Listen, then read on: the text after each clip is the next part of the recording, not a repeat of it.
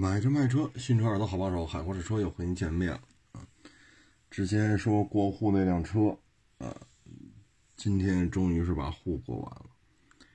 户过完了呢，车还得运过去啊，所以你看看现在卖这么一辆车啊，这个手续有多繁琐？嗨，这个行业呀。现在就是属于怎么说呢？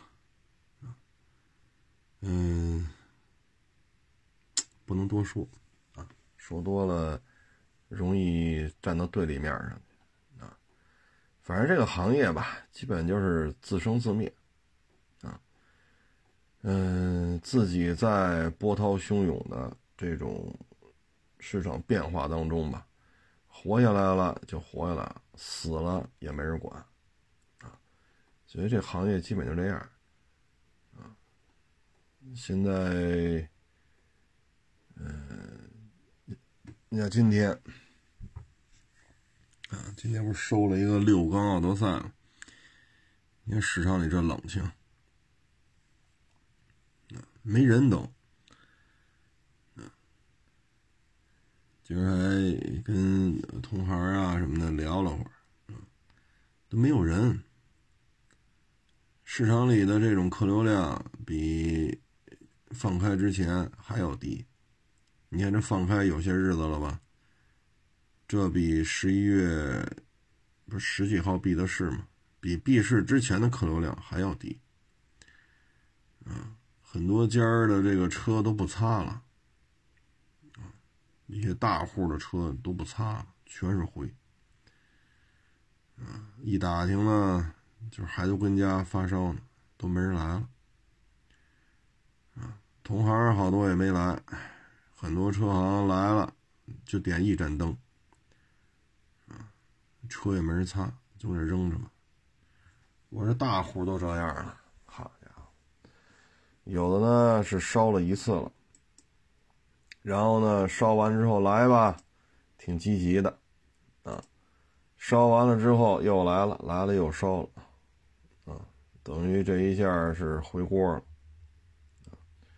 我说这频率也快了点吧，这个，所以你说现在这种情况，呵呵，哎，嗯，明年咋样就再说明年吧。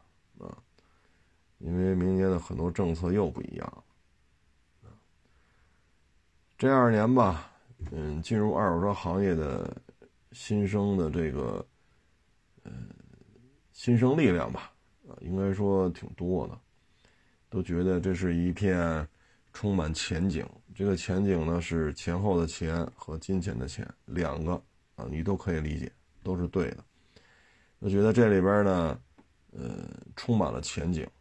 啊，所以要如何如何？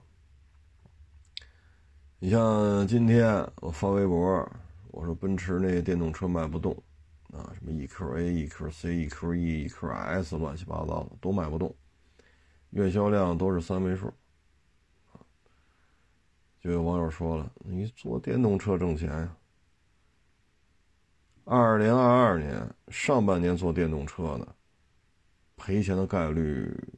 不高，啊，我只能说赔钱的概率不高，但是到了下半年，啊，这赔钱的概率就非常高了，啊，你像车市闭市的那一天，第一天吧，好像是十一月十八号，车市闭市的第一天，我不还收了一个造车新势力嘛，啊，是蔚来 ES 八吧，好像是，你看那当天收，当天就给卖了。都不敢留。你看那车十八号，如果留着，那就得十二月份见了。十二月份初解封了，什么都不查了，那核酸也不做了，健康码也不用扫了，市场里也没人了。今儿都二十三号了，你今天的客流量比解封之前，就是十一月十七号闭市，比十一月十七号之前的客流量还要低。那你说放在这儿怎么办？不还是就赔赔了吗？这就，所以呢，你看很多都是外行，啊，很多都是外行，他不了解这里边的凶险，啊，还有说要坚持要这个那，那你投一百万收几个车给我们打个样？你要这么聊，那就没意思了，对吧？我只要一说这个，肯定人家网友下不来台，啊，我只要这么回复，你立马觉得没面子，下不来台，啊，但实际上这行业现在就是这样。你房租、人工、指标，啊，钱这车和钱儿一变，就从钱儿变成车了，那就意味着你就要承担各种成本。啊，包括今天跟同行聊了聊，我说你说指标还租不租？你租吧，一个指标只能过户两回；你不租吧，这车不让动，啊，车不让动。你说这事儿他就麻烦了，啊，你总是立规矩，立完规矩了，你给我们提供什么服务了吗？对吧？咱就这么说，你给我们立各种规矩，你立完各种规矩，给我们提供什么服务了？就像刚才说的，这就是自生自灭嘛，啊，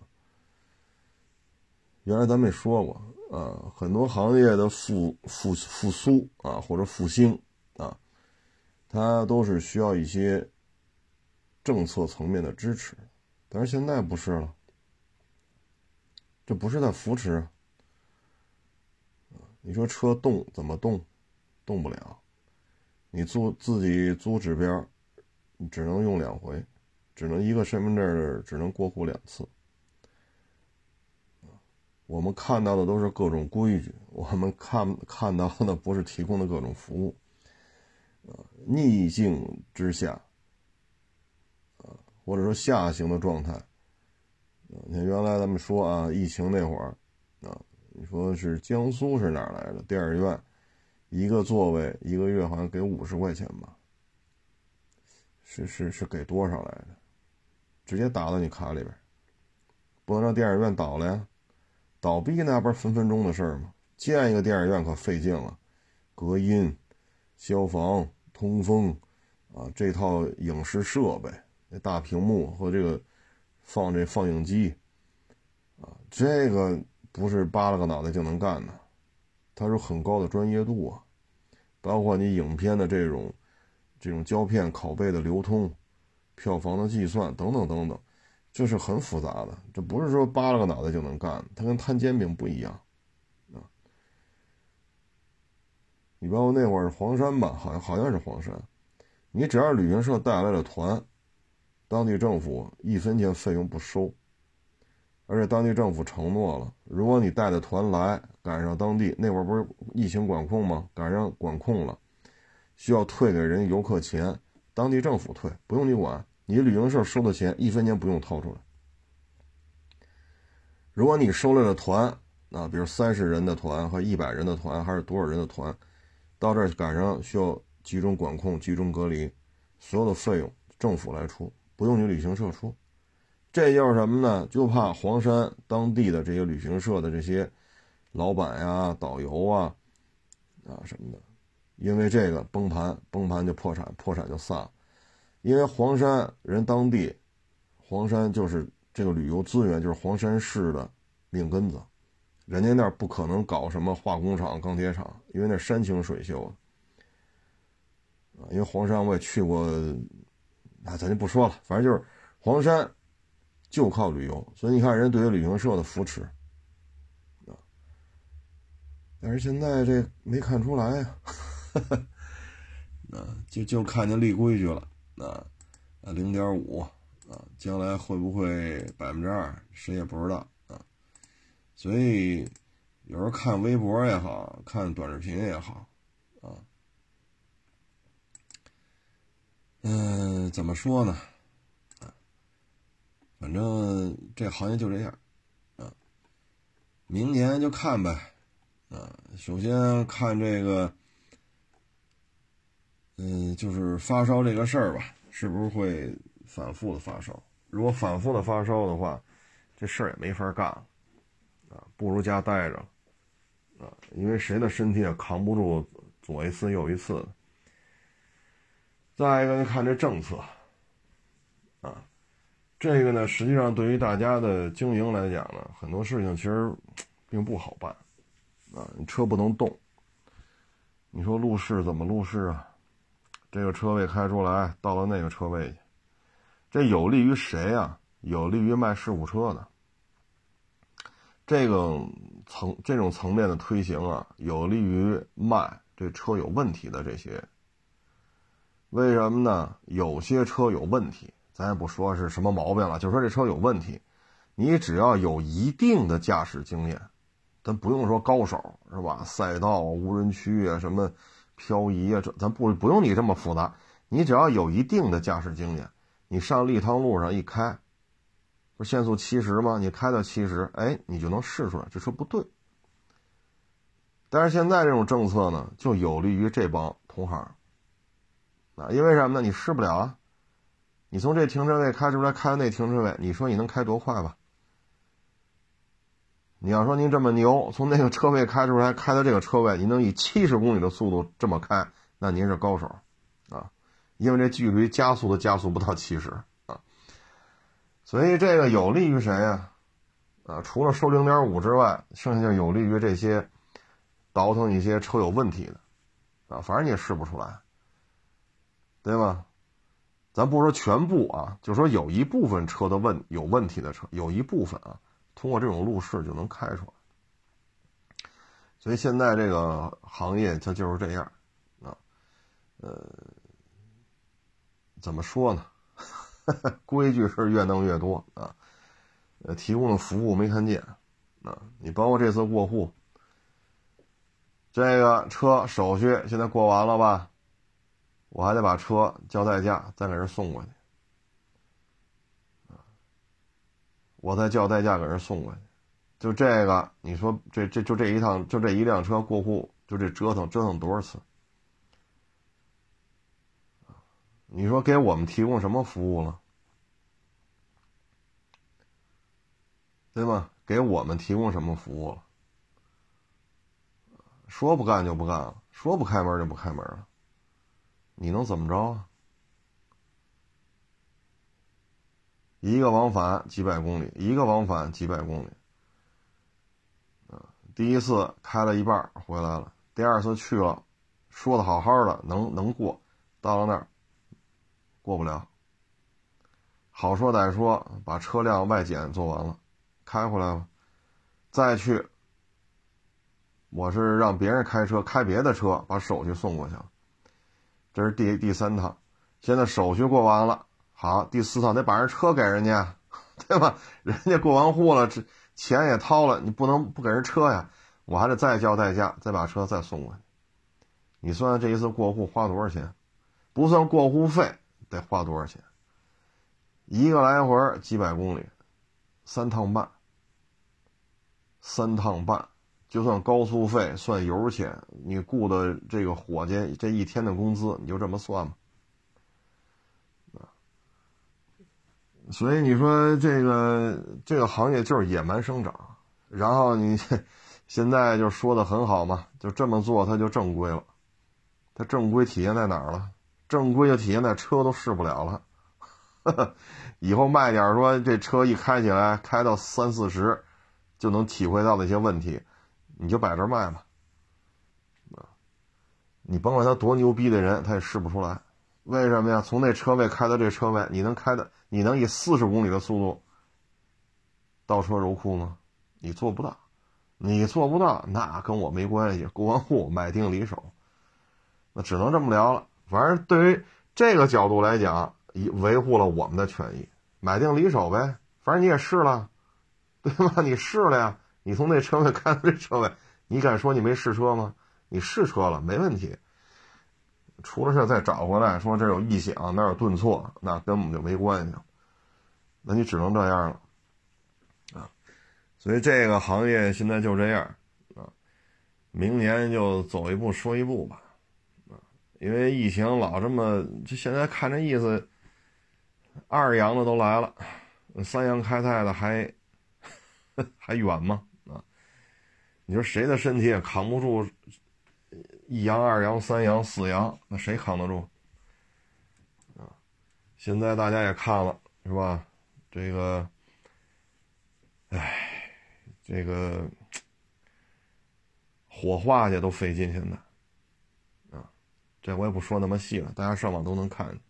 火化，人生最后一个旅途，最后一个环节，都这么费劲，现在啊，点到为止吧，各位上网都能看见啊。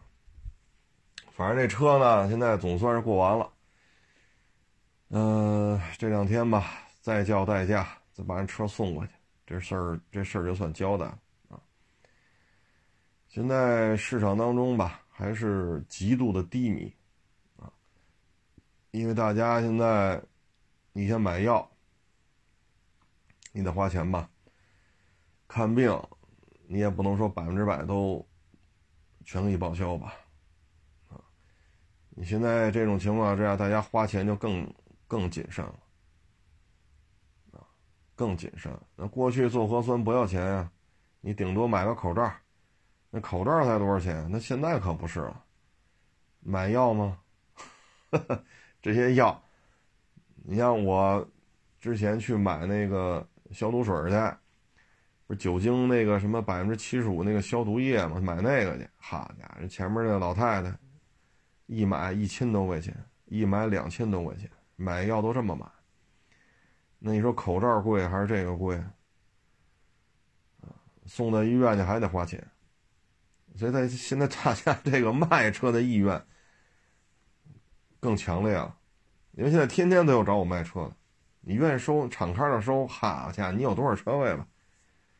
用不了多长时间，全给你摆满了。但现在这不是玩命收车的时候啊，消费更谨慎了啊，因为这病了，你你治不治？是跟家吃药还是送医院去？你跟家吃药，这药也不是白来的。送医院去，送医院也没说一分钱不用掏，免费看吧。所以现在消费会更谨慎，所以就等着吧，三月份、四月份再看吧。过完元旦就是春运，春运二月份看看会是到什么程度。哎，今天我还去同行那转转呢，好家伙，哟，我说没人呐，还给那老板打电话。那老板一接电话，吭儿咔吭儿咔，我说还烧着呢，他烧着。我说你没开啊？他开着呢，有人。好家伙，这这种规模的车行就剩一个人现在，全都跟人家烧着呢。我也还真是，伙计还真在呢，屋里边搁那儿闭目养神呢。我说这什么情况啊？嗨。刚退烧，现在就是难受，当然不烧了啊，不烧了，不烧了，有两天三天了吧，但是老觉着难受，咳咳咳，咔咔咔的，哎呦我老天呐！我说你这没好利索呀，你咳咔咳咔的。我说你是弄点甘草片儿，还是那个那什么止咳糖浆？要么买个大烟梨，削成块，搁点水。煮点梨汤喝。哎，咱讲话药都吃了没用，就是跟这咳嗽。我说那也只能多吃烟梨了。下班的时候买点梨，是生着吃啊，还是煮梨水啊？药都吃着呢，还这样。我说嗨，得了。你说就这样，你就是说有人来买车了，您这没完没了咳嗽，人人家人家愿意跟你沟通吗？我操！所以这还是扛着吧，啊！今天还跟别跟那个市场的人聊呢，他说这么长时间了，怎么就收了奥德赛？我说我敢多收吗？我敢多收车吗？我收完了，我卖谁去？我说这市场里有人吗？我说豪车厅的车都不擦了，这说明什么呀？说明伙计都来不了了。他说是，好几天不来人了，全烧了。我说对呀，全发烧了。我说，我说都成这德行了，我说我还玩他命收呢。我说能要的再搁那摆着就完了，咱也别一辆都没有，摆个一辆两辆，啊，三辆五辆就完了。我收那么多干嘛使啊？所以现在这这还唉，走一步说一步吧，啊，说多了也不合适。嗯，现在我看了看港口，嗯，基本上也都是掉价，啊，基本上都是掉价，连吉姆尼都掉价了嘛。吉姆尼二十六万大关已经跌破了，啊，自动挡一点五低配现在都不到二十六了，价格下调的厉害，啊，这属于比较便宜的了，在港口这算比较便宜的，啊，这现在也是。没办法，啊，都不买，都不买，你就说你怎么办吧，啊，你这你就没招了，啊，这这这这，这有些时候什么行情，嗯，他不由得我们这些人，啊，他不由得我们来，来来来来来做主啊。所以你说这东西咋整啊？反正港口很多人都不干了啊，很多人都不干了。有些呢，伙计都百八十人。但是国六 B 实行之后嘛，不是港口相当长一段时间没有车可卖嘛？啊，就是那批国五什么牌子的车，很多人扛不住了啊！你再维持一个百八十人的销售团队。你就说一个月给他开两千块钱底薪，一百人，您这一个月得开多少？一百人的销售团队，你这展厅面积得多大？怎么着也得半层楼吧？摊位费得多少？你得租多少办公场地呀？啊，你百八十人的公司，啊，假如说啊，综合人数一百人，那你销售可能就得五六十人。然后财务就得三四个，还有管库的，啊，还有跑手续报关的，还有发物流的，啊，然后公司就得有内勤了，内勤包括管理和办公室这个那个，啊，你再加上公司的老板，啊，那你这个百八十人的公司，你说一个月人工得多少？所以疫情之前，一九年吧。就已经港口已经出现这种退店面的这种情况。一九年来店里跟我聊天的这些网友呢，一九年是跟他们聊来着啊。我说一九年港口很多车行就已经关门了。一九年的时候摊位就不紧张了。你像一五年、一六年港口，好家伙，你要说啊，把这茅房隔出三平米来。啊，你都能租成两户，你明白这意思吗？茅房边上隔一小屋子，说多大？三平米，就这三平米放两张小桌子，勉勉强强只能坐一个人，俩人都坐都坐不下去。就这样的说租两家公司，马上有人交钱，马上有人来交钱了。一五年、一六年就这么火，啊，说茅房。圈出一个，把茅房拆了，说这茅房啊，改成十平米一办公室，你能招来四家公司，有四家公司在这交房租，你说有多火？到一九年的时候，港里边空的门面房就很多了，当时其实经济形势就已经不太好了，啊，经济形势就已经不太好，大车卖不动了。一九年来店里跟我聊天的，基本上凡是提到港口。都说到这个现象，我也都跟他们分享了。那现在就更萧条了，啊，更萧条了。你可以售卖的车也不多，啊，有普拉多四点零低配六十多，不好卖。因为普拉多五十多四点零，带天窗的，五十多万，这个价钱卖了好多年。你现在好像低配你卖六十多，高配卖八十多。你要说风调雨顺的时候，可能有人愿意消费，但现在不行了，啊，所以港口也是比较萧条，很多人都走了，啊，也就是一些自己还有点实力吧，啊，自己有这个钱能从海外进货，这是一波，他他们还还大本家嘛，啊，还有呢，就是我网宣做得好，就拼呗。啊，东家拼西西西家拼啊，反正卖出去就行，一辆挣一千也行啊，一个月卖个五六十辆，我也能挣个五六万，对吧？雇俩仨人儿，啊，做网宣做做到位了啊，然后万一有几辆再做个装饰啥的，那可能一个月七八万八九万，雇俩仨人儿啊，弄一间办公室，他也能维持，反正就做网宣呗。啊名气做大了，就有人找他买，有人找他买就提车，啊！但是你要说规模做太大，也负担不起，啊！毕竟你能这种销售抓车卖的话，其实挣不了多少钱，啊！有些时候就是五百、一千，也就这样，啊！所以你的摊位做太大，人雇的太多，你这微薄的利润根本就扛不住。嗯，所以平行进口现在也就这么一状态吧。至于说网上还有说什么取消 4S 店，好家伙，这这，哎呀，反正目前看是没有这种可能性，啊，没有这种可能性。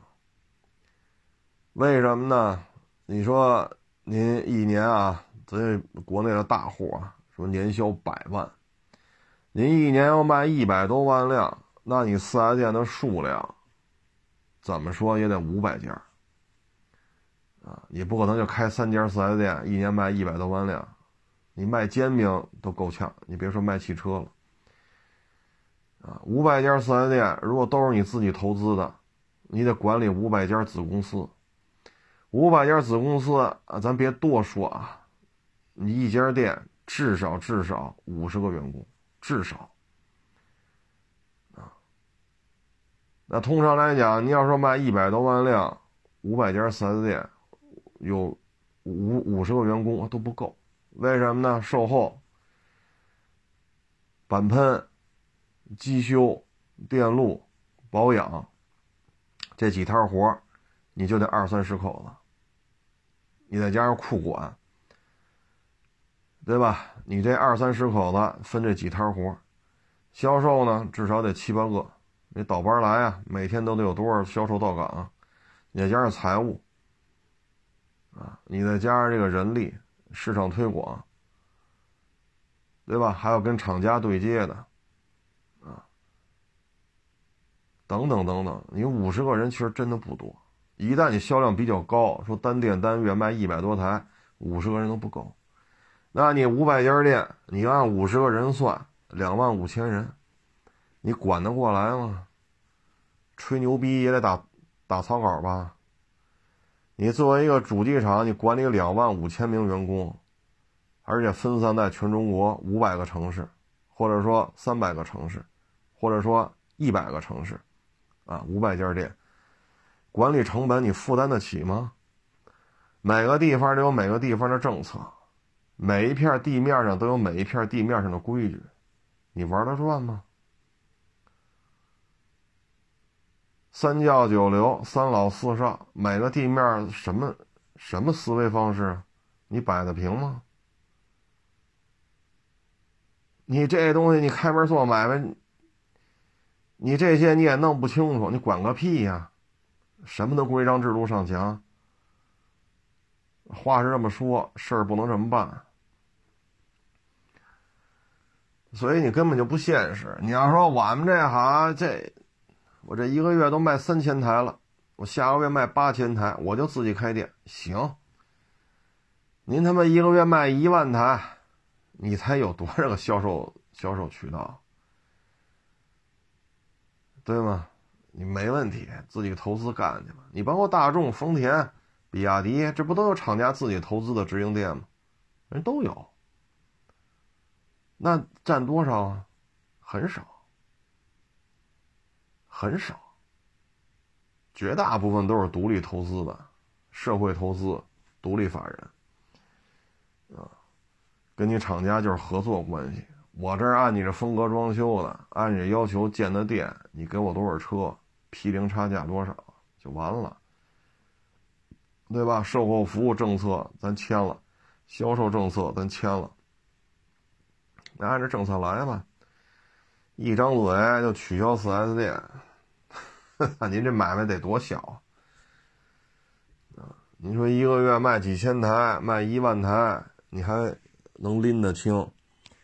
您这一年卖一百多万，一个月就说十万台吧，你就拎不清了啊！你看丰田多少家店，大众多少家店，俩丰田上千家。在国内，俩大众上千家，你管得过来吗？这块地怎么租的呀？那块地怎么买的呀？这片要拆迁，那片占道，对吧？这边断水断电，那边重新规划马路，你处理得过来吗？就这点拉屎放屁的事儿，你都你都摆不平。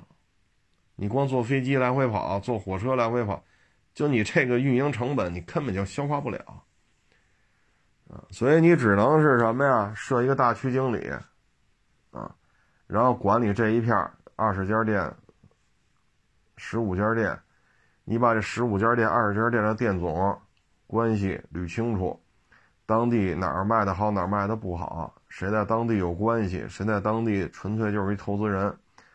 谁有这消化能力？谁没有？你一个大区总监或者大区经理，你把这十五家店、二十家店，你把它捋清楚，这已经很不容易了。所以你五百家店，你就光这大区经理至少得一二十个啊。所以取消四 S 店根本就不现实，最起码目前不现实。你说你取消，你卖的少行，你卖的多，你试试。再一个，初期这么干可以，你过五年呢，你的售后服务怎么解决？你的售后服务怎么解决？有大量的这种老车，啊，这儿不行了，那儿不行了。你卖车，你大商场里租五百平米，是吧？购物中心你租三百平米，堵着门，是吧？一层最好的位置，租三百平、五百平。你能在这儿换机油吗？啊，当然电车没有。你能跟这儿换刹车油吗？你能跟这儿换空滤吗？你能跟这儿换刹车片吗？你你这么干行吗？人商场干吗？消防安监哪个环节不允许你在这儿这么干呀？那你干不了怎么办啊？都是事儿，所以别一张嘴就取消四 S 店，取消不了。啊，除非你买卖做的小，除非你刚干。说您一个月卖十几万，一卖卖十年，你不依托于当地的投资人，你自己的管理成本，到最后就成了一笔糊涂账了。啊，运营成本太高，一家店五十个人，你开五百家店，您试试。这个生孩子，那要结婚，这家里死人了，婚丧嫁娶，这是，这算这工上班的时候手划破了，那上班的时候哈地下有水，呱唧把脑袋磕了，婚丧嫁娶、病事假，就这点事儿就够你折腾的，所以这个，嗨，有的时候看网上这些这些人啊，这个评论啊，很多时候都不做回复，你没法给他回复。你杠他一句，他就下不来台了，啊，谁有那闲工夫评论区跟你打嘴仗去？我可没那闲工夫，你爱说什么是什么，啊，你把我今天发那奥德赛，这还有人问呢，五万卖吗？九万卖吗？呵，还就有人当真了，哎，是你这车九万就卖吗？我说谁说这车九万就卖啊？那评论区有人说这车就卖九万，我说你找他去吧。我这句话只要一说，你找他去。人立马说我们态度不好，那你自己不过过脑子吗？一五年的塞纳得卖多少钱啊？九万啊！是吗？一五年的奥德赛卖九万吗？国产的二点四，你自己不过过脑子吗？所以这，唉，没法弄啊，没法弄这弄。生活当中啊，你会发现有太多的这个，包括之前说那坦克五百，你订单订的车，现在车到 4S 店了，你要卖这车，你加一万卖给我，这车现在是有优惠的呀，我怎么可能还加价收你这订单呢？你别加一万了，你降一万我都不要。这车还得交购置税呢，三十多万的车，你排量、价位都超了，咱这购置税减半是二点零，三十万，你这俩都不沾呢。您这车购置税不得过三万呀？还加一万，好家伙，那这车。反复的跟他说：“你有人评价要，你赶紧给他吧。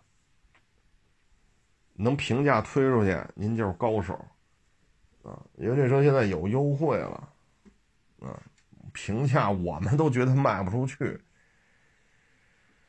哎，后来又找我来了，说不加一万了，评价卖，我说评价我都不要。我别说十二月份了，十一月份这车就有优惠了。你别说加价，评价也不要。”优惠一万我也不要，我说您啊抓点紧，离元旦十天八天了，啊，你赶紧有人评价接，赶紧给他就完了，啊，我说你再这么耗下去，你这车别说降一万了，你这多少钱能能怼出去，这我也不知道。很多人呢，他对这个行业不是太了解。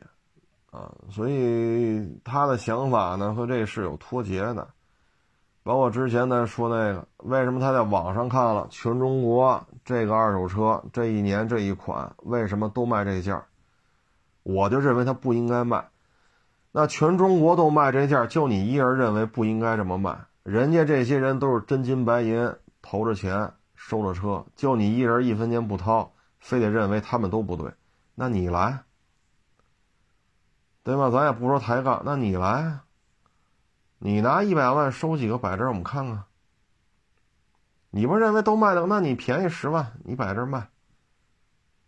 你又不去不去做，一分钱不出，天天指责他们做的不对。那你来，你拿一百万收几个，我比你们全便宜十万，你摆这卖。你用事实教育全中国的车贩子，你来。对吧？你要这么聊，就成抬杠了。那我们只能说，当全中国都认为这车就值这价的时候，全中国的车贩子和你一个人这之间总有一方是错的。我们只能这么说。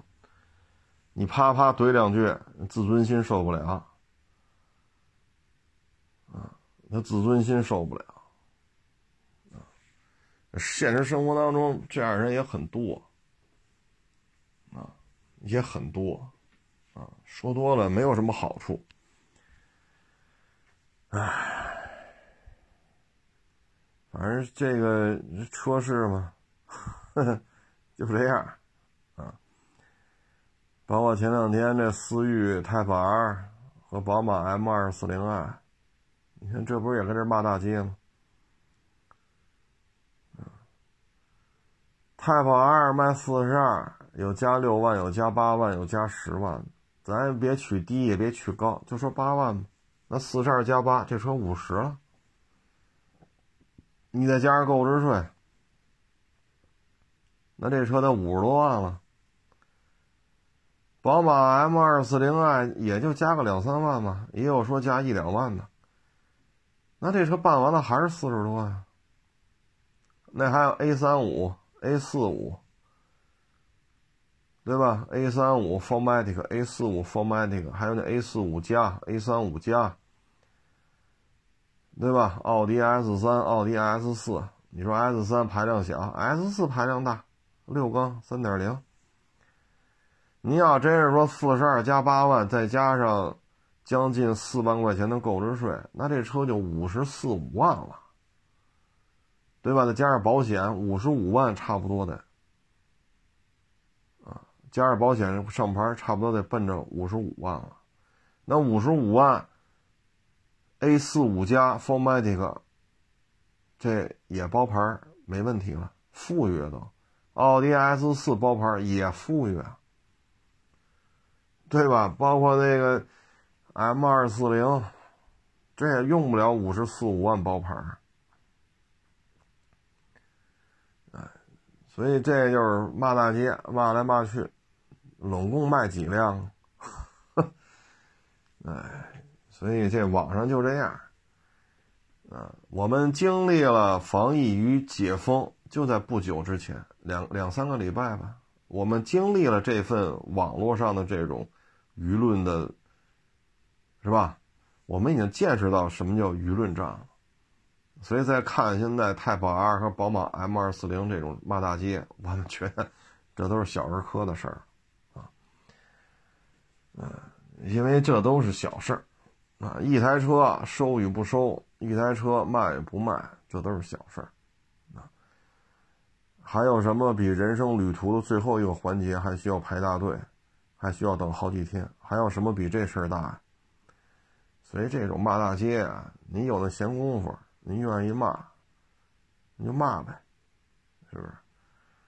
那天我不是拍小视频吗？V 二六零，我这车卖不动，啊，卖不动。